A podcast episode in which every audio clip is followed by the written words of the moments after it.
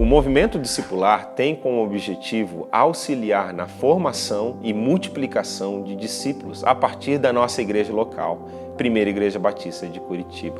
Nós sonhamos com a multiplicação exponencial de discípulos, células e igrejas que abençoem a cidade de Curitiba, o Brasil e o mundo. Jesus chamou os seus primeiros discípulos e também continua a chamar discípulos em pleno século 21 com as mesmas palavras registradas em Mateus 4,19: Sigam-me e eu farei de vocês pescadores de homens. O discipulado de Jesus é um discipulado que envolve a mente, o coração e as mãos dos discípulos. Nós desejamos, com o movimento discipular, auxiliar a nossa igreja no desenvolvimento de discípulos, desde que eles são novos discípulos até se tornarem ministros do reino de Deus, pelo poder do Espírito no amor de Cristo e para a glória de Deus. Ora, o ato de ajudar outras pessoas a seguir a Jesus pressupõe obrigatoriamente que eu e você somos então seguidores de Jesus. E na primeira parte do seu livro, ele vai trabalhar basicamente com esse primeiro sentido, que é o ato de seguir a Jesus e o custo que está envolvido em seguir a Jesus. Quais são os custos que eu e que você que me ouve temos que assumir em nosso caminhar, em nossa missão, em nossa vida ao imitar a Jesus, ao caminhar com Jesus, ao nos tornarmos discípulos de Jesus. Bom, Pastor Jonas, então, antes de adentrar propriamente dito em quais são estes custos, em quais são essas demandas exigidas dos discípulos que seguem a Jesus, ele então vai nos trazer uma definição do conceito custo. E ele vai trazer aqui, eu quero ler a definição que ele nos apresenta. Ele vai dizer que o conceito de custo diz respeito da capacidade que nós temos de calcular perdas e ganhos com vistas a uma tomada de decisão. Ora, nesse contexto, então, a decisão deve ser compreendida como toda e qualquer situação em que nós estejamos e que nós sejamos obrigados a fazer uma escolha e diante dessa nossa escolha haverá perdas e haverá ganhos. Inclusive, ele pontua que, mesmo o ato de não escolher é uma decisão. Quando eu e você deixamos de escolher, nós já fizemos a nossa escolha.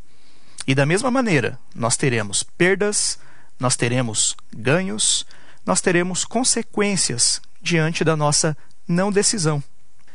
Em termos práticos, nós calculamos o custo o tempo todo.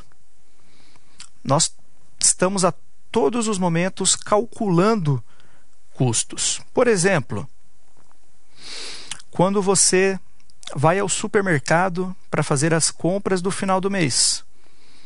Você chega no mercado e você tem que se decidir entre levar uma coisa ou levar outra, sabendo que a escolha de uma vai significar a perca da outra.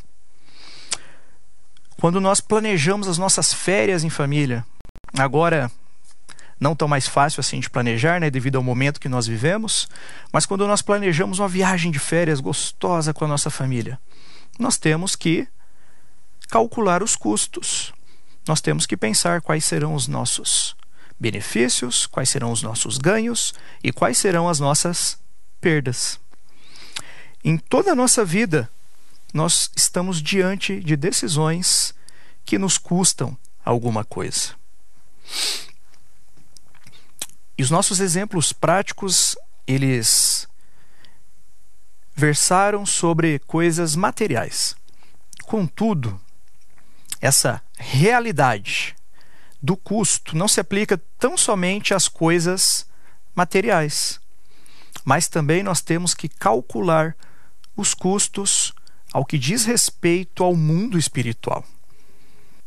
No mundo espiritual, em relação aos dilemas espirituais, nós também temos que calcular os custos das nossas escolhas. Então, tendo trazido uma definição geral do conceito de custo, que é a tomada de uma decisão que obrigatoriamente vai me trazer perdas e ganhos. Então o pastor Jonas ele avança e ele vai nos trazer então os custos ou as demandas que nós temos que atender quando nós nos tornamos discípulos, seguidores de Jesus. O texto base para isso encontra-se ali no Evangelho de Lucas, no capítulo 14, dos versículos 25 a 35. Eu não vou ler ele aqui na íntegra com você, eu vou destacar aqui os versículos pontuais que vão trazer o argumento do que o pastor Jonas está falando, mas eu te encorajo a depois você ir até a sua Bíblia, ler essa passagem por inteiro, que ela é muito bonita e ela vai falar exatamente sobre o custo do discipulado, sobre o custo espiritual em se tornar um seguidor, em se tornar um discípulo de Jesus. Bom, essas demandas em seguir a Jesus, estes custos para seguir a Jesus, eles vão envolver um certo tipo de amor. E isso está lá no versículo de número 26, o qual eu vou ler aqui para vocês. Se alguém vier a mim e amar pai e mãe, mulher e filhos, irmãos e irmãs, e até a própria vida, mais do que a mim, não pode ser meu discípulo. Perceba que quem está falando é o próprio Jesus. Então, a primeira demanda, a primeira exigência, o primeiro custo em se seguir a Jesus diz respeito a um certo tipo de amor. E esse amor, ele não é um amor geral, mas ele é um tipo de amor específico. Por exemplo, aqui eu vou usar o exemplo contrário do pastor Jonas. O pastor Jonas Madureira, ele é palmeirense ninguém é perfeito. E eu, como bom corintiano, então vou usar o time do Corinthians como exemplo. Por exemplo, quando eu amo um time de futebol, como o Corinthians, por exemplo, eu jamais poderia amar o meu time de futebol da mesma maneira, da mesma forma que eu amo a minha esposa, que eu amo os meus filhos e assim por diante. Portanto, o ponto é: para objetos distintos, para objetos diferentes, existem diferentes tipos, distintos tipos de amor. E esse mesmo raciocínio ele vai valer em relação também a Deus. As pessoas elas podem amar a Deus como se ele fosse de barro, podem amá-lo como se ele fosse de metal, ou talvez como mais uma das pessoas importantes da sua vida que vai ali disputar atenção com as outras. Bom, quando eu e você fazemos isso, nós não estamos priorizando Deus nas nossas vidas. E na realidade, Deus ele está sendo apenas mais um item da nossa vida, mais um item das nossas agendas. E bom, o que isso tem a ver com o discipulado?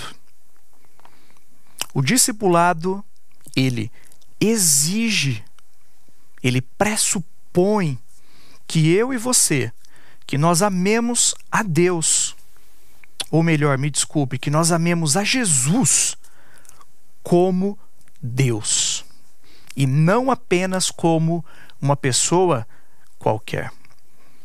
Embora Jesus seja de fato uma pessoa, por ser também Deus, ele deve ser amado mais do que qualquer outra pessoa neste mundo ou mais do que qualquer outra coisa desse mundo. Portanto, o verdadeiro discípulo de Jesus, ele o ama como Deus. E amar a Jesus como Deus significa que eu e você o amamos acima das nossas famílias, que nós o amamos acima de nós mesmos. Afinal, Jesus é Deus. Talvez a nossa compreensão dessa realidade não seja tão fácil devido ao contexto confortável de fé que nós vivemos. Mas vamos tomar aqui como exemplo países onde a maioria da população, inclusive as suas leis, são guiadas pelo mundo islâmico. E não é incomum que nesses países de maioria islâmica, quando uma pessoa ela se converte, ela se torna um cristão, ela é banida da sua família.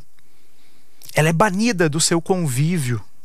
Ela já não faz mais parte daquele grupo. Elas passam a ser perseguidas por causa da sua fé e por vezes até mesmo mortas, martirizadas. E o que leva uma pessoa que mora em um lugar de maioria islâmica a assumir esse tipo de amor que aceita ser rejeitado pelos seus, pela sua própria família, por aqueles que, na teoria, são os que mais te amam, que mais te conhecem, que mais querem o seu bem. O que leva essas pessoas a se sujeitarem a esse tipo de rejeição? Esse tipo de amor, ele só é possível quando nós percebemos e quando nós reconhecemos que nós estamos diante de Jesus e Jesus é Deus e Ele é um Deus soberano, Ele é um Deus criador e Ele é um Deus que cuida e é mediador de tudo quanto existe. Entretanto, aqui é bom a gente fazer um destaque para que não haja nenhum equívoco, para que ninguém saia por aí odiando a sua família ou deixando a sua família. Não, não é esse o objetivo da fala de Jesus. Jesus ele não está pedindo aos seus seguidores que odeiem as suas famílias. Não, pelo contrário. Jesus ele está pedindo que as nossas famílias elas devem ser amadas por aquilo que elas verdadeiramente são, a nossa família. Portanto, o problema está quando eu e você amamos a nossa família mais do que a Deus, então ela já não está sendo amada como ela deveria. Pelo contrário, ela se torna um ídolo que controla a nossa vida, que controla a nossa agenda, que controla as nossas escolhas, que controla as nossas prioridades. Por isso, desse modo, o verdadeiro discipulado, ele requer, ele pede, ele é imperativo que Cristo seja o centro, que Cristo ocupe a centralidade do nosso coração. E que a nossa família seja assim amada, mas por aquilo que ela é, a nossa família. Bom, antes que a gente continue aqui para a nossa segunda demanda, temos aqui várias pessoas conectadas conosco. Temos aí o Samuel Cordeiro de São Paulo, a Eliane Bernardes do Rio de Janeiro, a Marília Messias, lá do Piauí. Temos a Cleide Freitas, também do Rio de Janeiro, e mais algumas pessoas aí. Que bom ter você conosco, é um privilégio poder ter esse tempo com você, em poder estudar aqui com você, crendo que Deus ele aplica esse conhecimento, que ele aplica isso que nós estamos vendo para a transformação das nossas vidas, para que a gente se torne discípulos melhor dele. Bom, continuando então, o pastor Jonas Madureira, ele vai apresentar então para a gente a segunda demanda, o segundo custo em ser um discípulo de Jesus. E esse segundo custo, desculpa, essa segunda demanda, ela vai dizer ela vai dizer respeito a um tipo, a um certo tipo de sofrimento. E isso você vai encontrar lá no versículo de número 27. Eu vou ler aqui para você. Quem não leva a sua cruz e não me segue, não pode ser meu discípulo. Você perceba que na passagem anterior que nós lemos, ela termina exatamente da mesma maneira. Quem ama pai e mãe, irmãos e irmãs, filho e filha, mais do que a mim, não pode ser meu discípulo. E aqui agora também, quem não leva a sua cruz e não me segue, não pode ser meu discípulo. Então, essa segunda demanda, para que a gente avalie o custo de seguir Jesus, ela envolve um tipo de sofrimento. É, nesse contexto, a gente pensa a respeito e a gente vai perceber que o ato de seguir a Jesus envolve necessariamente oposição. Seguir a Jesus envolve oposição. Seja oposição da nossa família, seja oposição dos nossos amigos, seja oposição do mundo lá fora que não entende os princípios e os valores do reino de Deus, os princípios e os valores de Jesus. Então, seguir a Jesus gera esse tipo de sofrimento decorrente da oposição. Então é necessário que você que me ouve, você saiba que o verdadeiro seguir a Jesus, ele necessariamente envolve sofrimentos que são decorrentes desse compromisso e desse envolvimento com Jesus. Se nós estivermos verdadeiramente envolvidos com Jesus, caminhando com Jesus, obedecendo a Jesus, então necessariamente nós experimentaremos sofrimentos que virão, que serão decorrentes do nosso compromisso com Jesus. Por isso é importante que nós tenhamos isso claro em nossas mentes. Veja bem, não é qualquer tipo de sofrimento, tá bom? Mas são os sofrimentos que vêm do ato de obedecer a Jesus. E esse texto é muito interessante. Ele vai nos falar aqui sobre carregar a sua cruz. Mas pense comigo que nessa altura aqui do ministério da vida de Jesus, ele ainda não havia sido crucificado. Então, seus discípulos, os seus seguidores, não tinham essa imagem que eu e você temos do Jesus crucificado, do Jesus que entregou a sua vida. Eles vieram a ter essa imagem, essa compreensão adiante. Mas nesse momento, quando esse texto quando essas palavras de Jesus são proferidas, eles não tinham essa imagem do Jesus sendo crucificado. Então, para esses seguidores, para esses discípulos, qual era então o significado de carregar a sua cruz? Bom, para essas pessoas, para esses seguidores, o carregar a sua cruz era símbolo de rejeição e de humilhação. O sujeito que carregava uma cruz, ele havia sido banido do convívio social. Ele havia sido considerado indigno, inútil, sem valor. Uma pessoa que não merece sequer uma morte digna. Então ele havia sido banido da sociedade, ele era considerado uma ameaça para aquela sociedade. Portanto, uma vez que ele era uma ameaça, o que deveria ser feito com ele? Ele deveria ser eliminado. Ele deveria ser de uma vez por todos, por todas, banido daquela sociedade. Mas isso acontecia não sem que antes ele passasse por um processo doloroso de humilhação e de sofrimento. Portanto, carregar a sua cruz dentro dessa fala de Jesus, nessa altura da vida de Jesus, vai nos revelar que o discipulado de Jesus ele implica na convivência com um mundo hostil ao evangelho em uma cultura que rejeita os seus ensinamentos e uma cultura que rejeita, então, os seus discípulos. E é importante que a gente ressalte isso e a gente pense a respeito disso, e o pastor Jonas ele pontua isso de uma maneira muito bela, muito clara. Se eu e você, se nós desprezamos a demanda do sofrimento, desse sofrimento que é inerente, que faz parte do seguir a Jesus, então eu e você, nós estamos forjando, nós estamos fazendo uma outra cruz para nós.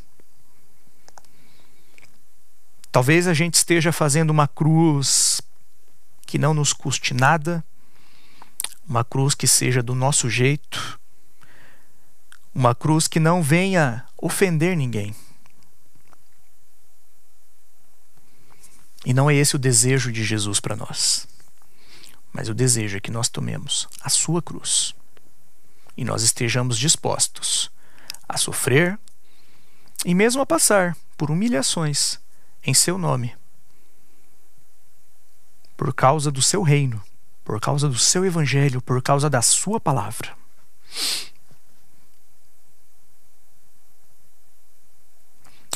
Portanto, quando nós pensamos nesse custo, nesse tipo de demanda que envolve esse sofrimento, a gente tem que pensar em algo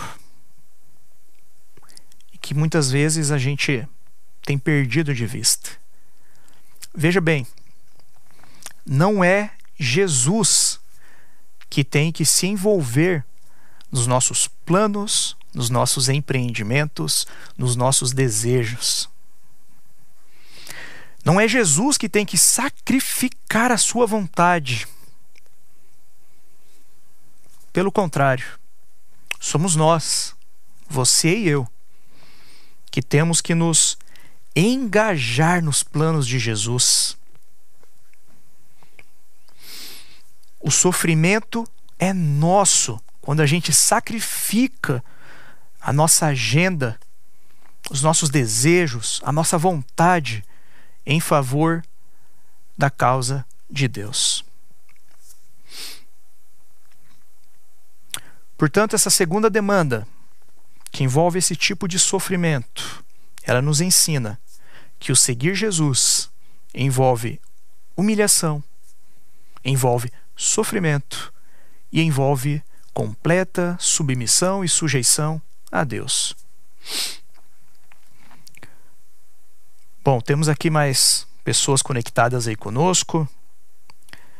A Daniele Ciolim, o Francisco de Assis Ferreira, o Lima aí do Piauí, Regina das Chagas. Muito obrigado aí pela companhia de vocês. Eu espero que vocês estejam sendo abençoados, como eu também fui abençoado ao preparar esse material. Eu espero que Deus também fale com você, assim como Deus também falou comigo.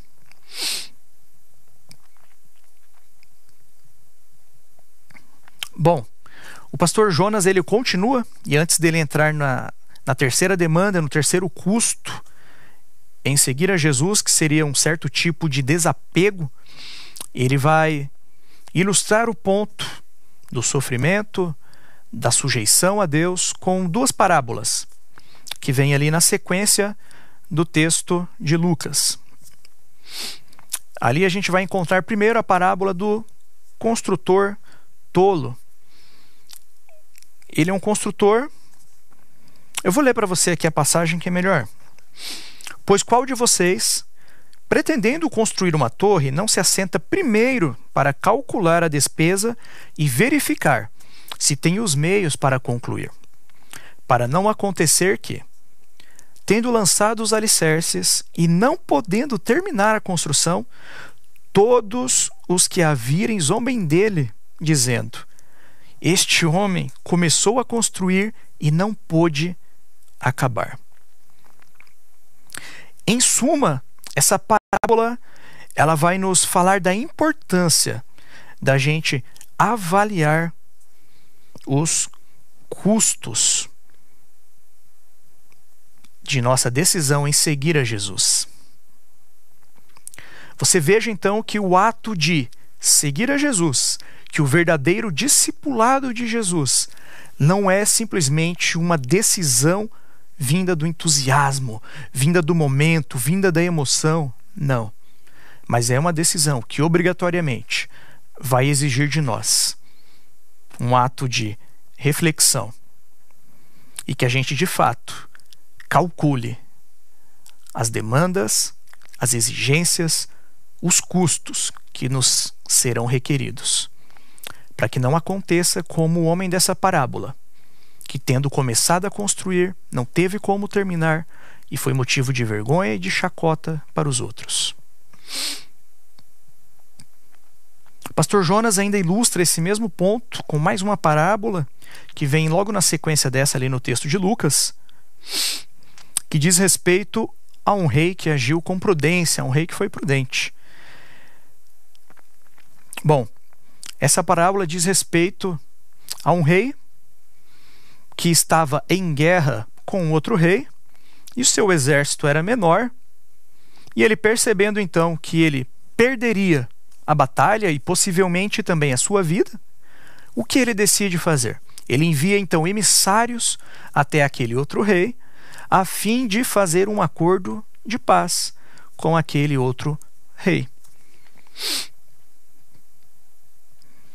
Pois bem, e o que isso nos diz a respeito então sobre discipulado, como a gente aplica, como a gente pensa a respeito do discipulado?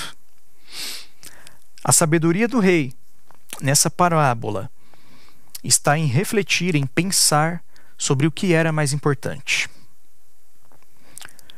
Independente da sua decisão, ele ia perder alguma coisa. Se ele fosse à batalha, ele possivelmente perderia sua vida.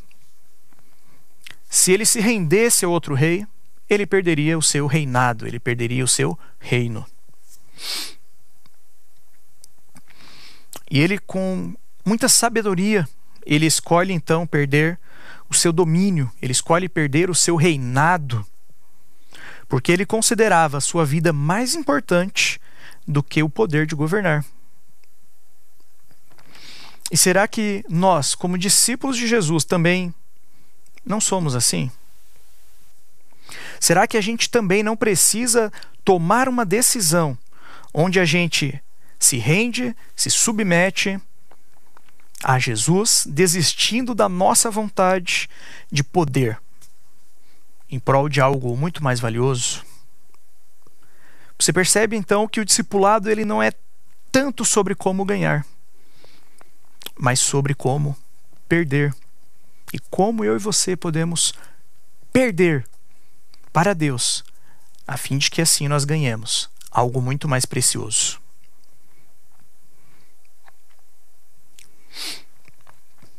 Pois bem, prosseguindo aqui nos custos apresentados pelo pastor Jonas Madureira em seu livro, ele vai nos apresentar uma demanda, um custo que exige um certo tipo de desapego. E isso você encontra lá no versículo de número 33. Eu vou lê-lo aqui para você.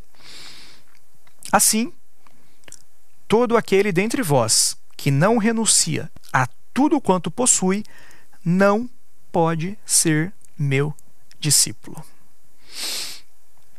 A terceira demanda que Jesus nos apresenta, ela vem a ser então um golpe fatal na nossa dependência em relação às coisas que criam em nós um vínculo, um senso, um desejo de pertencimento a este mundo. Você perceba que o, o objetivo do discipulado é nos tornar parecidos, imitadores de Jesus e nos conduzir para o reino de Cristo. Nos transformando, então, em peregrinos neste mundo, nos libertando da crença de que eu e você, de que nós somos aquilo que nós possuímos e que nós temos o controle, que nós temos o poder, que nós temos o domínio sobre as nossas famílias, sobre as nossas coisas e mesmo sobre nós.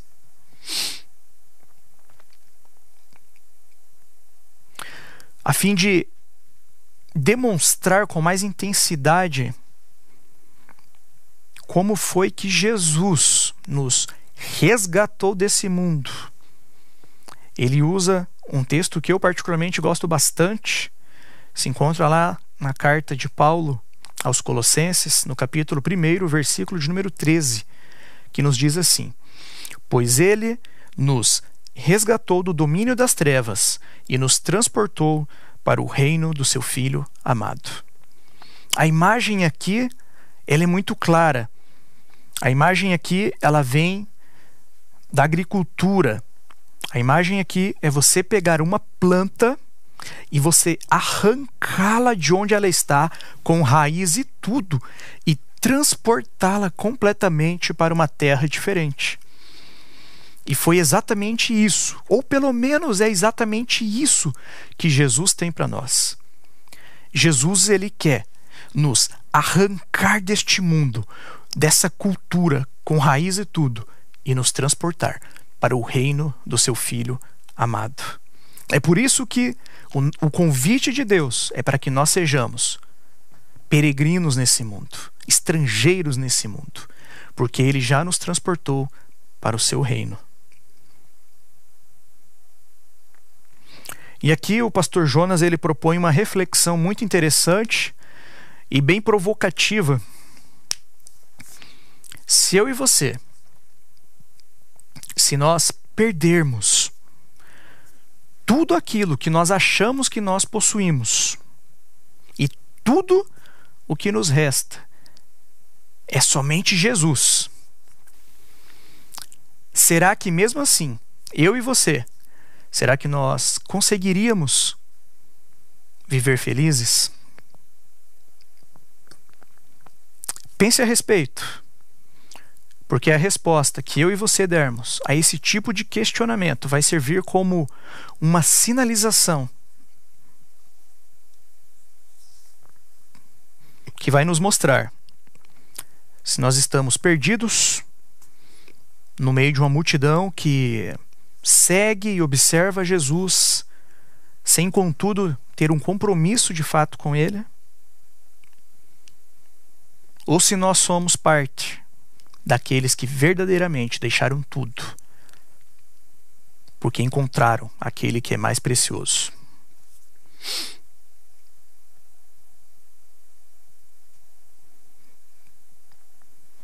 Bom, o pastor Jonas, ele continua no seu livro e agora ele vai explorar uma faceta muito interessante que diz respeito ao discipulado e ao anonimato. Você perceba, você se lembre, quando você lê os relatos bíblicos, muito especialmente nos evangelhos, você sabe, você percebe, você vê que Jesus ele tinha muitos seguidores. Contudo, nem todos os seguidores de Jesus eram verdadeiros, eram autênticos discípulos de Jesus. Muitos dentro daquela multidão seguiam a Jesus por interesses, porque queriam receber uma bênção, porque queriam ser curados, porque queriam algum benefício Outros seguiam a Jesus por simples curiosidade, mas eles não tinham a consciência de ser discípulo de Jesus e o custo envolvido nessa decisão. Você perceba que no primeiro momento, a curiosidade, ela até mesmo pode sim despertar o interesse pelo discipulado. Contudo, só a curiosidade não vai ser o suficiente para constituir, para fazer, para realizar um verdadeiro discipulado. E o que é muito interessante disso, que os três custos que nós pensamos agora há pouco, eles foram proferidos por Jesus em uma situação em que ele estava sendo seguido por uma grande multidão. Jesus profere o custo do verdadeiro discipulado diante dessa grande multidão. E é muito legal a definição aqui apresentada pelo pastor Jonas sobre o que seria uma grande multidão. Uma grande multidão é como uma pessoa sem nome, é como uma pessoa sem rosto, é o exemplo escancarado, é o exemplo mais claro de que é possível seguir a Jesus sem de fato ter um compromisso com Jesus. Sem que se leve em conta o custo envolvido no discipulado. E ele termina dizendo que o fato de permanecer, então, no anonimato é o que faz de qualquer multidão um lugar confortável para todos aqueles que desejam seguir Jesus sem de fato terem um compromisso com Ele. Portanto, o verdadeiro discipulado diz respeito a seguir a Jesus nos termos de Jesus, exatamente como Jesus quer ser seguido.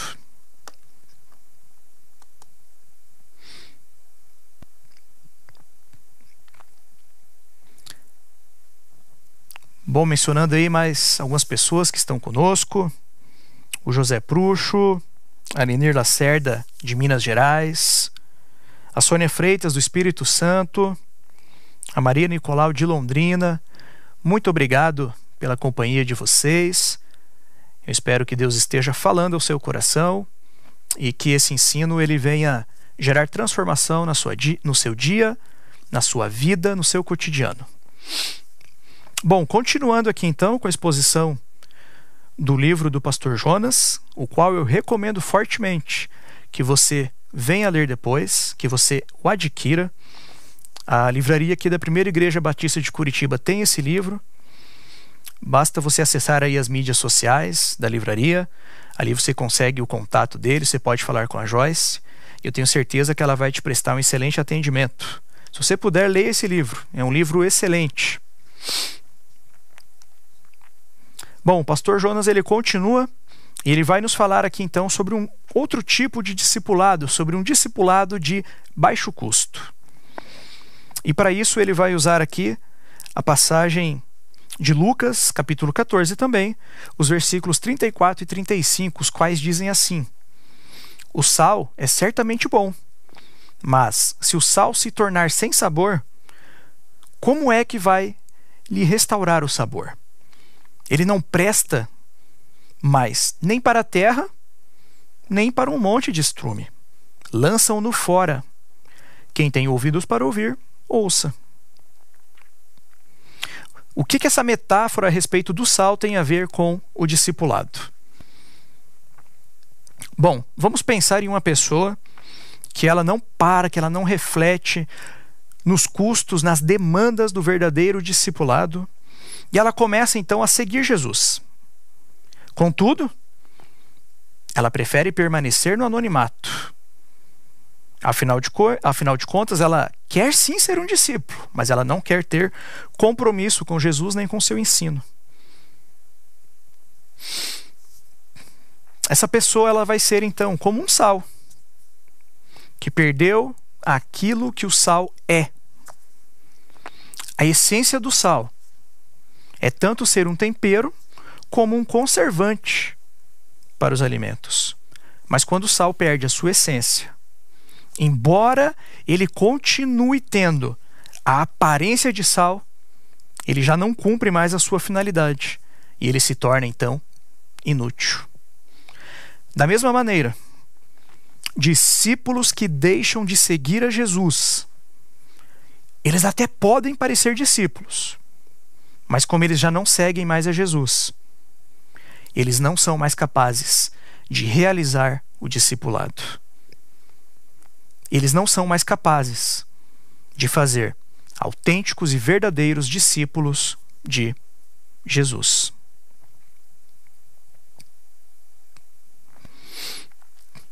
Pastor Jonas então avança para a segunda parte do livro, onde vai falar de uma maneira muito bela, muito aprofundada sobre a imitação de Cristo.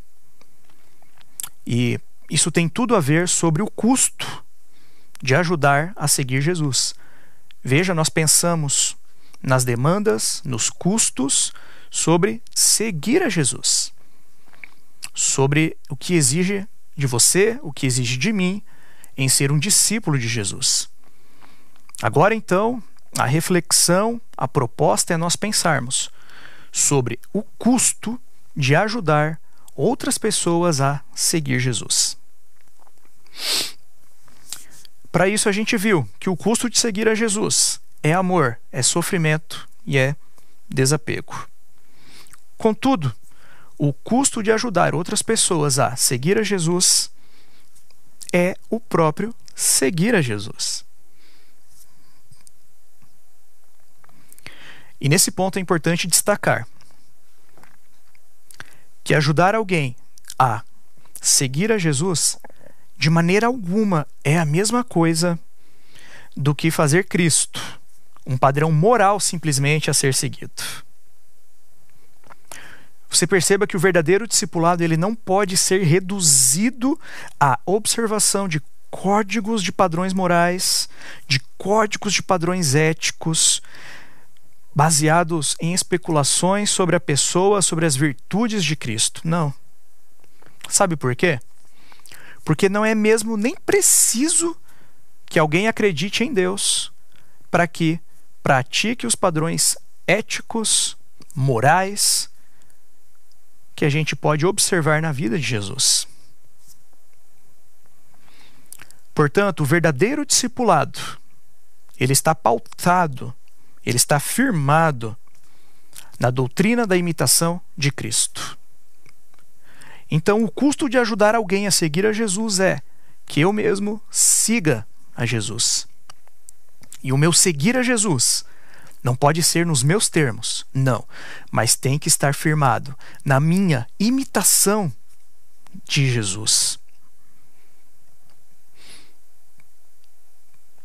E a nossa referência para isso é a palavra de Deus e a vida dos apóstolos, os quais a gente encontra descritos na Bíblia.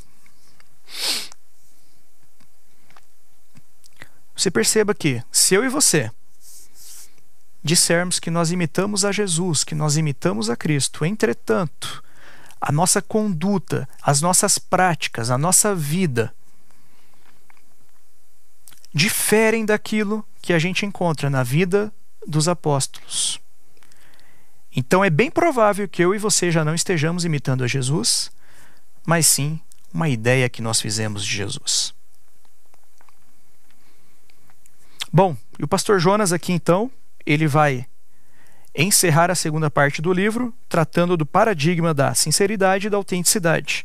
De uma maneira muito resumida, é o seguinte: o paradigma da sinceridade é aquela pessoa que admite, que está consciente de que a sua própria identidade ela é fruto da admiração que ela nutre por outras pessoas. Já o paradigma da autenticidade diz respeito àquela pessoa que ela também tem modelos, que ela também nutre admiração por pessoas, mas que ela não admite essa realidade. E o que isso tem a ver?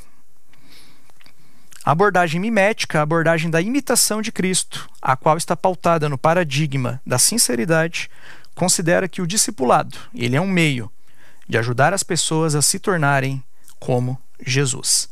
Já na abordagem humanista, centrada no paradigma da autenticidade, considera o discipulado como um meio de ajudar as pessoas a se tornarem exatamente aquilo que elas querem ser. Por isso, o verdadeiro, o verdadeiro discipulado, ele começa com a admiração por Cristo e se transforma na imitação de Cristo na nossa vida diária. E para finalizar aí, nesse finalzinho, a teoria dos desejos vai dizer respeito a nós termos desejo por algo através de um modelo. Ou seja, nós desejamos a Deus através de um modelo que é Jesus Cristo. Muito obrigado pela sua companhia, foi um prazer estar aqui com você. Eu espero que Deus te abençoe. Um grande abraço.